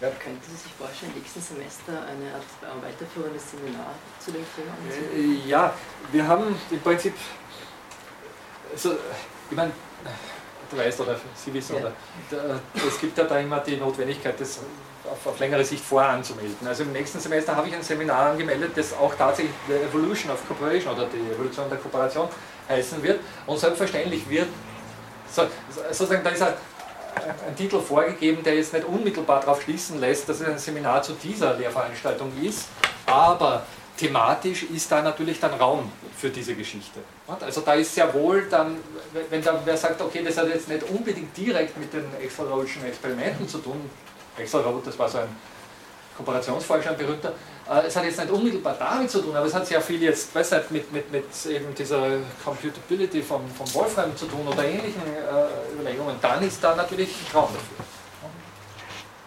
Ja, und für, grundsätzlich gilt für das Seminar das gleiche wie für diese Lehrveranstaltung Lockerheit mit viel Großbuchstaben. Ne? Also sozusagen, wir haben einen offenen, einen Open Space und wir werden ihn nützen, wir werden ihn kreativ nützen. Das ist sozusagen so um und auf diese. Ja? Achso, Entschuldigung. Äh, läuft die Lehrveranstaltung unter Englisch dann weiter? Oder? Äh, nein, ich glaube, das ist auch auf Deutsch angekündigt. Ich, ich bin jetzt ehrlich gesagt, es, es hat einfach Anfragen gegeben, ob diese Lehrveranstaltung auf Englisch, weil es einen englischen Titel gehabt hat, nicht, von Anfang an, aber das war einfach deswegen, weil, weil das Buch auf, das ist nicht übersetzt oder zumindest meines Wissens äh, nicht übersetzt. Und, äh, Sekunde, und, und es hat Anfragen gegeben, ob die Lehrveranstaltung auf Englisch äh, sein wird und dann haben wir überlegt, naja, also warum eigentlich nicht? Ich meine, es ist irgendwie naheliegend bei dem Stoffgebiet. Nicht? Deswegen so geschrieben. Dann habe ich mir erlaubt, auf meiner Seite dann nochmal das Ganze auf Englisch auch noch zu verfassen, also ist da was dann an, an, an Informationen drin steht. Ne? Und dann sind jetzt vor, vorgestern, vor, vor wenigen Tagen erst noch weitere Anfragen gekommen, wie ist das mit dem Englischen? Und dann, dann war ich irgendwie selbst unsicher, ob ich überhaupt darf, wenn ich es auf Deutsch ankündige. Ne? Also es war irgendwie so, weiß nicht, es steht im Vorles Vorlesungsverzeichnis drinnen Deutsch und wenn ich dann so einfach plötzlich da bin und, und, und, und Englisch spreche. Ich glaube, es steht im Vorlesungsverzeichnis gar keine Sprache. Nein, das ist aber nicht auf der Liste der Lehrveranstaltungen, die man sich als Lehrveranstaltung mit Fremdsprache Richtig. anwenden lassen Eben, kann. das, das wäre so der Punkt. Nicht? Also für Sie attraktiv, die Sie ja im Studium dann ein paar Lehrveranstaltungen brauchen, die auf Englisch sind, wäre es, wenn es angekündigt wäre und auf dieser Liste draufsteht. Das ist aber eben nicht der Fall. Bitte? Ähm, Lehrveranstaltungsverzeichnis ganz unten. Das, ja, Es geht- es geht- Verzeichnis. Genau, es ist kein eigener Paragraph, sondern es ist mehr so Unterabteilung ganz unten.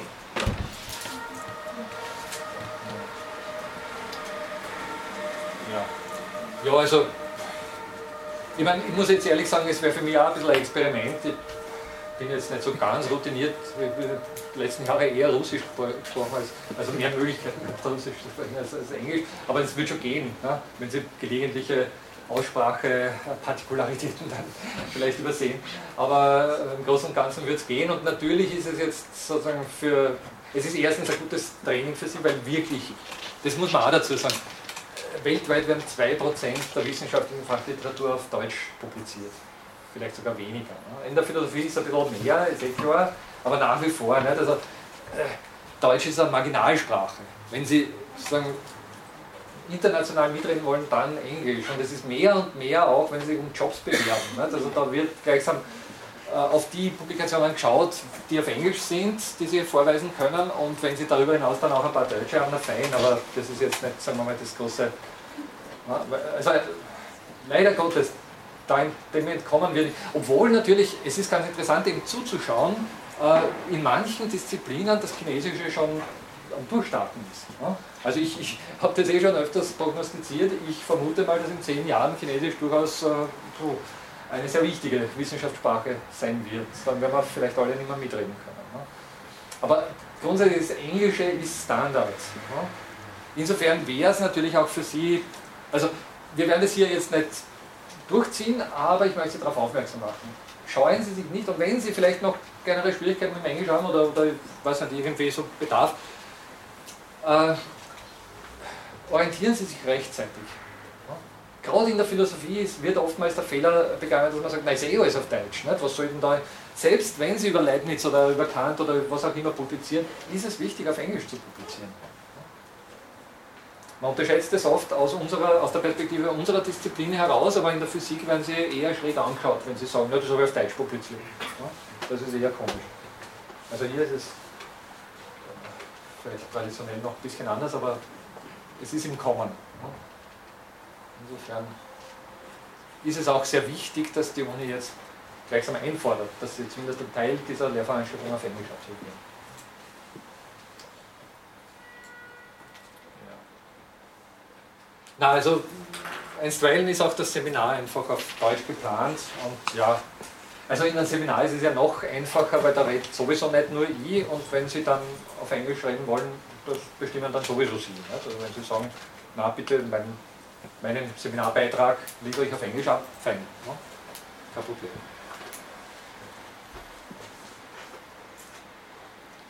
Tja, noch Fragen? Ja, bitte.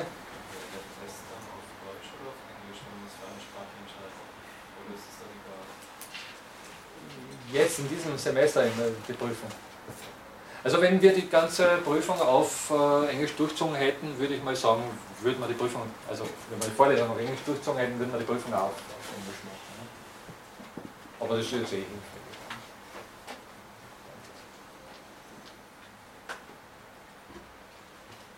Also es wäre für den Fall, dass eine Kollegin oder ein Kollege zumindest im Raum gewesen wäre, der gesagt hat, nein, ich möchte da unbedingt dabei sein, weil ich kann nicht Deutsch oder ich kann nicht genug Deutsch, um dem zu folgen, dann hätte ich sie alle gezwungen. Nicht? Dann hätte man gesagt, gut, soll sein. Ne? Aber da das nicht der Fall ist. Aber selbstverständlich, gut, aber wenn trotzdem jemand äh, da ist, der sehr gut Deutsch spricht, aber trotzdem lieber die, die, die Prüfung auf Englisch machen würde, selbstverständlich. Also das, äh, die, die Möglichkeit besteht natürlich. Also da, das habe ich eh schon mal gesagt. Wenn Sie auch die Fragen auf Englisch brauchen oder in einer anderen, also Englisch, Französisch, Russisch ist möglich, nicht? wenn Sie auch die Fragen in einer anderen Sprache brauchen, sagen Sie mir es vorher, dann bereite ich das vor. Sonst können Sie selbstverständlich in einer der, der vier möglichen, für mich möglichen Sprachen antworten. Ja. Organisatorisches noch? Ja, was, was so was ohnehin auch für jede meiner Lehrveranstaltungen gilt, äh, kontaktieren Sie mich per E-Mail, wenn Sie, wenn Sie wollen und nützen Sie auch die Möglichkeit, eine Sprechstunde zu besuchen. Allerdings ist die in dem Semester ein bisschen reduziert, die findet jeden zweiten Montag im, äh, im Monat statt. Aber es gibt selbstverständlich darüber hinaus die Möglichkeit, mich, also wenn Sie sagen, Sie wollen was besprechen, treffen wir uns eine Viertelstunde vorher oder eine Viertelstunde nachher. Äh, hier ist, ist es auch kein. Also die,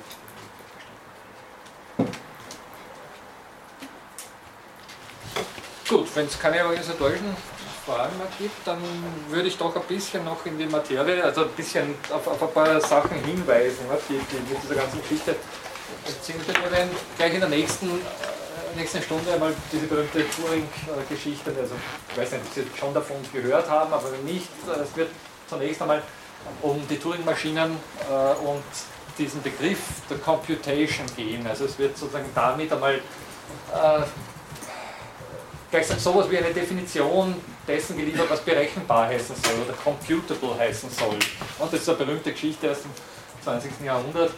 Turing hat das vorgeschlagen, ist ein sehr interessante, das ist ein rein theoretisches Konzept, das aber immerhin gleichsam die Grundlage für unsere Rechenmaschinen, also für unsere heute gebräuchlichen Computer liefert. Ist jetzt keine große Geschichte, ist aber doch etwas, das mathematisch für Aufmerksamkeit gesorgt hat, weil damit das Entscheidungsproblem von Hilbert, das Sie vielleicht, von dem Sie vielleicht schon gehört haben, äh, als nicht lösbar äh, oder als nicht entscheidbar, wie auch immer, äh, festgelegt wurde. Das ist schon mal eine interessante Geschichte. Also hochtheoretische mathematische Grundlagenfrage wurde diesbezüglich von Turing dann im Anschluss an Kurt Gödel, das kennen Sie vielleicht auch, Unvollständigkeitssatz und vieles mehr. Wir werden, bitte keine Sorge, wir werden auf all das dann nächste Stunde und in den kommenden Stunden ausführlicher eingehen. Das sind spannende Geschichten, die man sich allerdings, das sage ich schon dazu, ein bisschen auf der Zunge zergehen lassen muss. Nochmal, ähm, wir, es wird um Computability oder Computation gehen, aber es wird, es werden jetzt, werde keine haarsträubenden mathematischen Fähigkeiten oder Kenntnisse von Ihnen verlangen. Also gibt, wir werden nicht wirklich rechnen.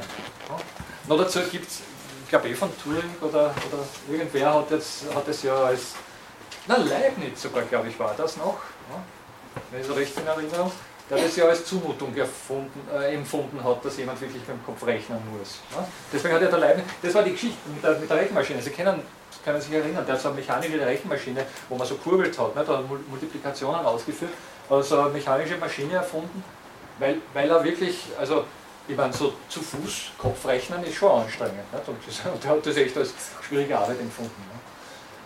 der Meinung bin ich auch. Also es gibt mittlerweile zum Glück. Ja.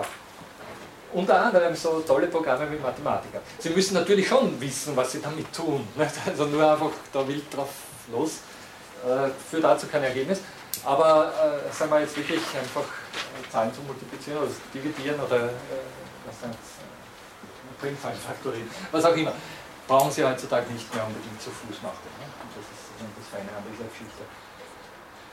Also, es wird um Berechenbarkeit gehen, aber wir werden nicht selbst rechnen oder nicht allzu viel selbst rechnen. Es wird ein paar Hinweise darauf geben. Ne?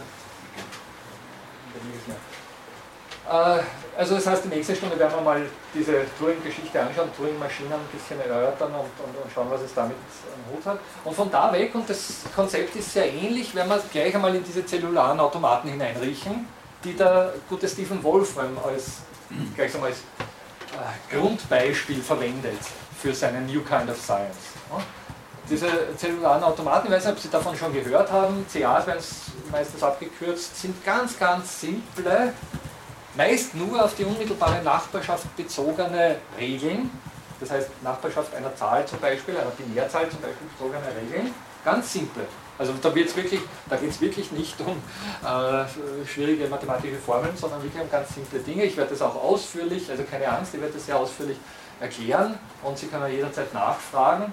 Also da gibt es sozusagen kaum Grund dafür, an dieser Stelle auszusteigen. Äh, aber, und das ist das Interessante an dieser Geschichte, diese sehr simplen Regelwerke, Systeme, wenn Sie so wollen, weil es geht um Zusammenwirkungen, diese sehr simplen Systeme erzeugen Ordnungen, die doch äh, ja, jenseits, weit jenseits dessen liegen, unter Umständen, äh, was sie vermuten würden, dass mit diesen Regeln machbar ist. Das ist sozusagen die Grundthese dieser ganzen Geschichte. Der Wolfram geht davon aus, dass unser Universum, und bitte es folgen ihm eine ganze Reihe von berühmten Leuten und berühmten Philosophen in dieser Annahme, dass unser Universum wirklich auf Basis solcher ganz, ganz simplen Regeln entsteht. Und das ist sozusagen die spannende Geschichte dass alles, was uns hier umgibt, ich, Sie, der Tisch hier, das Institut, die Universität, alles, was uns hier umgibt, im Prinzip auf solche Regeln zurückführbar ist. Was zurückführbar heißt in dem Zusammenhang reduzierbar, nicht? der Reduktionismus ist da im Spiel. Was zurückführbar in diesem Zusammenhang heißt, wird auch, äh, sagen wir mal, ein Thema unserer Lehrveranstaltung sein. Aber es ist zumindest die These. Ja? Ich meine, bitte, um das jetzt nur so oberflächlich ein bisschen zu beleuchten, Sie wissen alle, dass Computer, also unsere normalen Computer mit Binärzahlen und ganz einfachen logischen äh, so Regeln arbeiten, ja, sehr simplen Regeln. Und Sie wissen alle, dass Sie mittlerweile ja nicht einmal nur, äh, ich weiß äh, digitalisierte, äh, wie sagt man zu, Animationen, ja, sondern sogar dreidimensionale digitalisierte. Und zwar solche, die Sie nicht einmal nur mit Brille betrachten können, sondern die gleichsam den Augenabstand noch hineinrechnen, erzeugen können. Und ähnliche Dinge. Oder dass Sie Sounds damit generieren können, die kein Profimusiker von, von sagen wir mal, analog erzeugten Sounds unterscheiden kann. Dass Sie mittlerweile mit 3D-Printern, also mit äh, Printer, also Druckern, die nicht nur zweidimensional auf Papier drucken, sondern materiell drucken, mittlerweile sowas wie äh, ja, reale Gegenstände erzeugen können, die als solche natürlich zunächst berechnet werden. Und vieles mehr. Ja. Also dass unsere Welt wirklich, oder, oder dass es zumindest auch auf augenscheinlicher Alltagsebene mittlerweile eine ganze Reihe von Gründen gibt, anzunehmen, dass unser Universum unter Umständen sich tatsächlich solchen Rechenvorgängen verdankt. Bitte.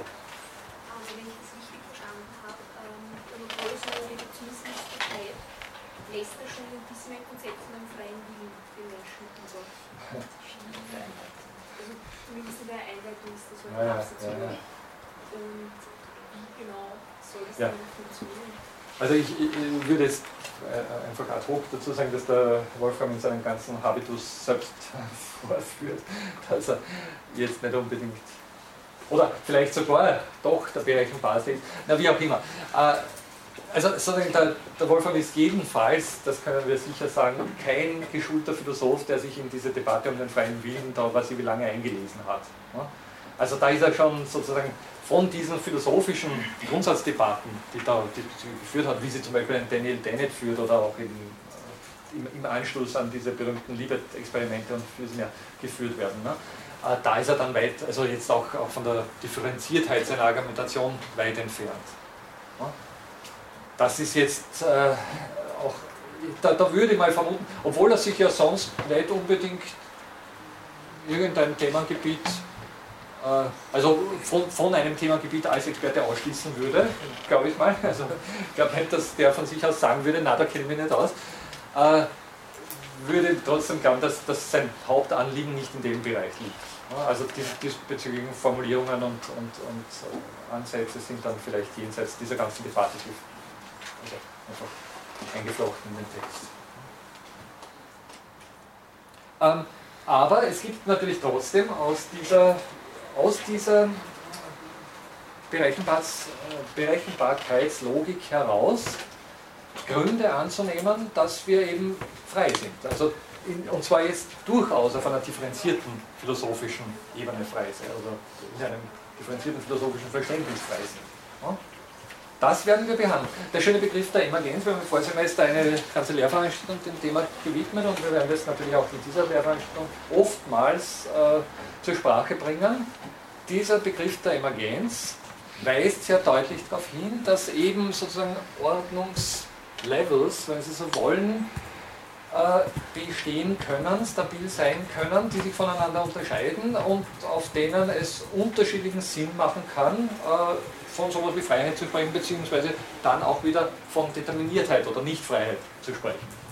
Also da ist sozusagen durchaus die Möglichkeit mitgedacht, jetzt vielleicht nicht von Stephen Wolfram selbst, das weiß ich nicht, da müsste man ihn genauer fragen, aber da ist durchaus die Möglichkeit mitgedacht, dass gleichsam sozusagen ein, ein, ein, ein Regelset mit ganz konkret determinierten, strikten Regeln Zuordnungen führt, die auf der nächsten Ebene, nächsthöheren Ebene oder auf der nächsten Ebene, nicht unbedingt höheren, aber auf der nächsten Ebene, dann unter Umständen sowas wie Freiheit äh, ermöglichen oder andeuten. Ja?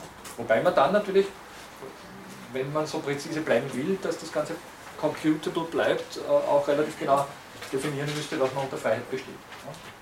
Also das ist sozusagen, es ist das Interessante. Das ist vielleicht ein ganz wichtiger Punkt, den ich noch erwähnen sollte. Und das Interessante bei dieser Geschichte ist, dass sie auf der einen Seite äh, ständig mit sowas wie einem Claim, einem, einem, einem Anspruch äh, konfrontiert werden, etwas berechnen zu können, aber in dem Moment, wo sie sozusagen diesem Anspruch nachgehen, auf Phänomene stoßen, die so nicht leicht in den Griff zu bekommen sind, die aber dann aus sich heraus, eben weil sie vor diesem Anspruch stehen, dazu auffordern, das Ganze dann genauer zu definieren, um es gleichsam berechenbar zu machen und, und, und dabei dann zeigen, wie sehr sie nicht berechenbar sind. Das war jetzt ein langer Satz.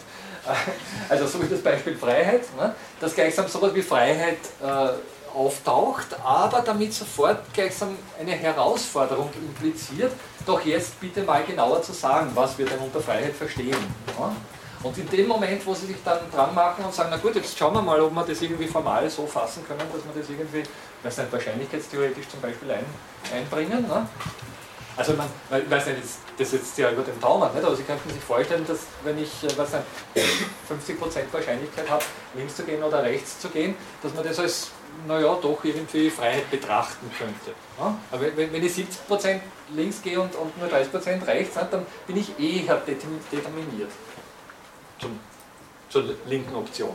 Ja? Bei 50-50 könnte man unter Umständen sagen, naja, weiß man nicht, ne?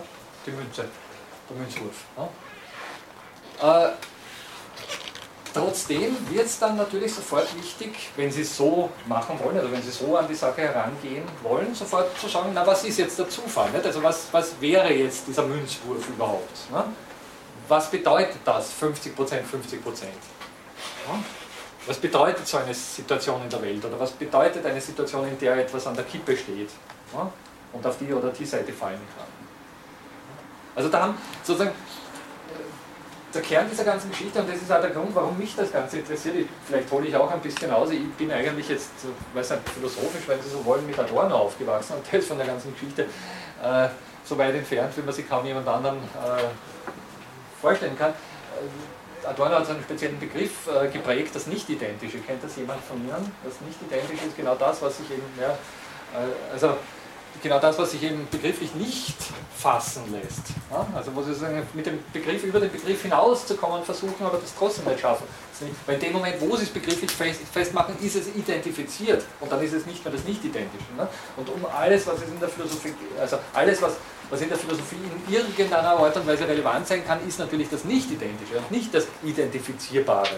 Ja? Das war sozusagen eine, eine, eine Grundhaltung von Adorno und mit dem bin ich groß geworden. Also insofern könnte man sagen, also groß geworden. Darüber habe ich meine Dissertation gemacht.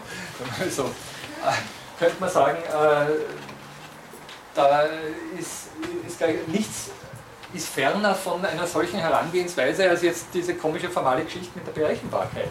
Ja? Aber die Berechenbarkeit ist eine Herausforderung und das ist das Interessante daran. Ne? Ich meine, genauso wie der Adorno hat ja auch das große Problem gehabt, dass er sich für das Nicht-Identische äh, interessiert hat. Ja?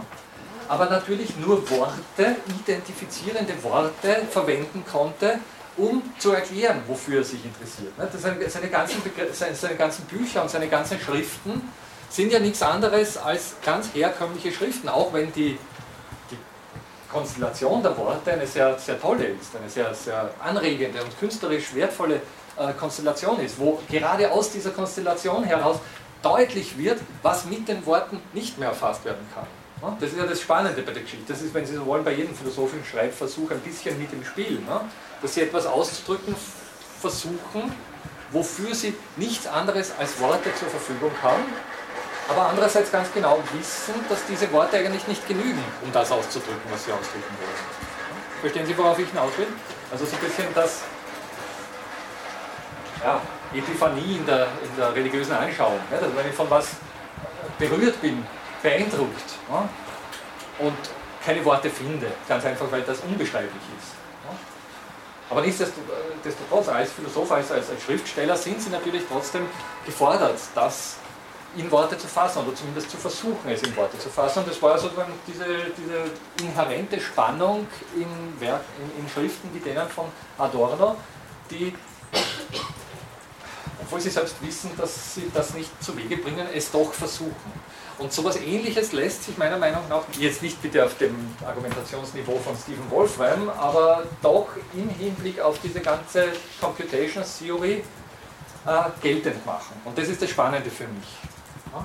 Sie werden gleichsam gefordert, relativ präzise zu denken und präzise zu formulieren und auch, wenn Sie so wollen, zu formalisieren oder zu abstrahieren, aber Sie wissen dann, dass sie das, was sie zu fassen versucht haben, eigentlich noch nicht gefasst haben.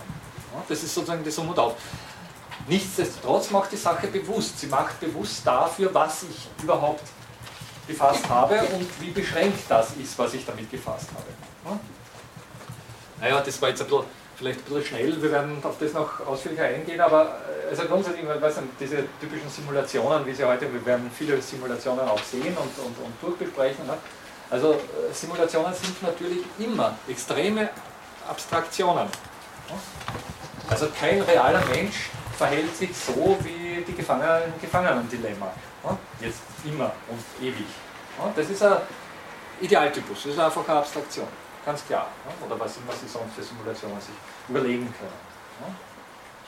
Nichtsdestotrotz äh, fordert diese Modellannahme dazu heraus, die Bedingungen dessen, was ich da untersuchen will, will so präzise wie möglich zu fassen oder so präzise wie möglich zu form formulieren. Und im Extremfall sogar zu formalisieren. Und das ist sozusagen die Summe Auf. Es fordert zu einer sehr präzisen Art der Herangehensweise heraus, obwohl mitgedacht ist, mit impliziert ist, dass das nicht das ist, was jetzt eigentlich am, am, Spiel steht. Dass das noch nicht was ist. Und natürlich kann man sich dann, und das ist sozusagen dieser klassische Aufklärungsprozess, der da thematisiert ist, und natürlich kann man sich im nächsten Schritt sofort überlegen, na gut, äh, dann müsste ich bei diesem Punkt noch viel differenzierter sein, noch viel genauer sein. Ne? Und das fordert sozusagen noch einmal heraus, obwohl sie trotzdem wieder wissen, ja, das war es noch nicht. Und genau das ähnelt im Prinzip dem Wissenschaftsprozess. Wir wissen ständig, ja, also von der eigentlichen Erkenntnis sind wir noch weit weg. Aber wir versuchen sozusagen den nächsten Schritt trotzdem zu gehen. Und das ist das Um und Auf dieser ja, jetzt haben Sie sehr viel bereits gesagt. Ich weiß nicht, ob es noch viel Relevantes da aber wir werden es versuchen. also, kein Problem. Okay, Entschuldigung. Nein, nein, Ja, ich weiß nicht, ob das jetzt befriedigend äh, diese Sache mit der Freiheit behandelt hat. Wir werden noch darauf zu sprechen kommen. Aber also, äh, sozusagen die, die wirklich spannende Geschichte ist die, dass da tatsächlich sowas wie, naja, man sagt dazu emergente, emergente Eigenschaften oder emergente Ordnungen und vieles mehr entstehen können, die qualitative äh, Eigenheiten aufweisen, die die Bestandteile, die man dafür für verantwortlich hält, nicht aufweisen. Also, ich weiß nicht, dieses berühmte Gefangenendilemma nicht, oder das ist so, so eine spieltheoretische Situation. Die Kooperation ist die emergente Eigenschaft. Die ist gleichsam bei den Einzelakteuren nicht vorhanden als solche. Das entsteht aus einer Konstellation, aus einer bestimmten, beziehungsweise aus einer Abfolge von Konstellationen in dem Fall. Also das ist sozusagen die Geschichte, dass da wirklich Dinge entstehen können, die man auf der darunterliegenden Ebene der Bestandteile so nicht vermuten würde. Und das hat jetzt natürlich mit einem hochinteressanten Aspekt zu tun, nämlich dem der Kontraintuitivität. Sie nehmen gleichsam die Bestandteile und schauen, was würde das ergeben und würden intuitiv, äh, also ich weiß nicht, gefangen Dilemma nicht, äh, ein Haufen von, von selfish oder von egoistischen Individuen. Also Sie schauen jetzt sozialwissenschaftlich zum Beispiel einfach diese einzelnen Bestandteile an, sind alle Egoisten intuitiv sage ich sofort, geht sich keine Kooperation aus. Nie. Ja? Werden die nie zustande bringen. Großes Rätsel, wie gibt es sowas wie Kooperation? Ja? Siehe da, in bestimmten Modellsettings, abstrahiert, formalisiert, aber dann doch sehr konkret greifbar, weil quantifizierbar, ja, lässt sich errechnen, dass es so etwas, so etwas wie eine Konstellation gibt, in der äh, Kooperation entsteht und auch Bestand hat. Wir werden, wenn, wenn das jetzt äh, noch, noch irgendwie ähm, rätselhaft ist, dann wenn wir auf das eingehen. Nicht? Aber äh, das, das große Interessante bei diesen Geschichten ist, dass kontraintuitive Effekte entstehen können. Wir werden gleich bei den zellularen Automaten äh, eine Reihe von Beispielen für solche kontra, kontraintuitiven Effekten Effekte äh, kennenlernen. Und die Sache ist die, dass sie auf das nie kommen würden, wenn sie es nicht in dieser Art und Weise betrachten. Also das ist sozusagen der große Aspekt von a new kind of science. Das ist sozusagen meiner Meinung nach sogar der schwergewichtigste Aspekt. Nur wenn Sie in dieser Art und Weise, nämlich mit Hilfe der Computation, an diese Sache herangehen, sehen Sie, wo gleichsam da dieser kontraintuitive Sprung drinnen ist wo sie von etwas, was sie nicht annehmen würden, zu etwas kommen, also wo sie von, von einer Situation, die sie annehmen würden, wo sie, wo sie vermuten, wo sie sofort irgendwie sagen würden, na lauter Egoisten, die, die einigen sich nie, zu etwas kommen, wo sich die doch einigen. Und das sind wirklich Effekte, die, also solche Sprünge, denen solche Sprünge zugrunde liegen. Also da geht es nicht kontinuierlich, so evolutionär, also ich weiß nicht, so hier, hier haben wir den Zustand und hier haben wir den und da gibt es einen graduellen, äh, einen graduellen äh, Übergang. Ein gradueller Übergang würde beobachtbar sein. Das ist das Interessante an der Geschichte. Oder leicht beobachtbar sein. Bei diesen Dingen haben sie wirklich Sprünge und die sind in der Regel nicht beobachtbar. Kooperation ist plötzlich da. Oder, um es noch prägnanter zu machen, Bewusstsein ist plötzlich da. Sie sehen, also beim festen Willen, kaum jemals Bewusstsein im Statum Nascendi, also im Entstehen beim, beim Kind, ich weiß nicht, soll man sagen, dass ein Neugeborenes kein Bewusstsein hat und dann im, dritten Lebensjahr plötzlich genau beim dritten Geburtstag Bewusstsein hat? Oder wie auch immer soll man das fassen? Oder auch leben, wenn Sie so wollen. Ja? Diese ganzen Forschungen jetzt um Artificial Life und ähnliches zeigen sehr deutlich, dass es da schwer ist, so etwas wie einen Entstehungsprozess, einen graduellen Entstehungsprozess zu beobachten. Diese Dinge fulgurieren, wie das der Konrad Lorenz genannt hat. Fulgurativ äh, bezeichnet den, den Blitzschlag. Ja? Die sind plötzlich da. Und das, das ist sozusagen jetzt dann äh, wissenschaftstheoretisch der interessante Aspekt ja, an der Sache. Weil, weil sie keinen anderen Zugang haben zu diesen Dingen, als sie eben nachzumachen zu versuchen, und zwar nachzumachen mit, mittels Computation.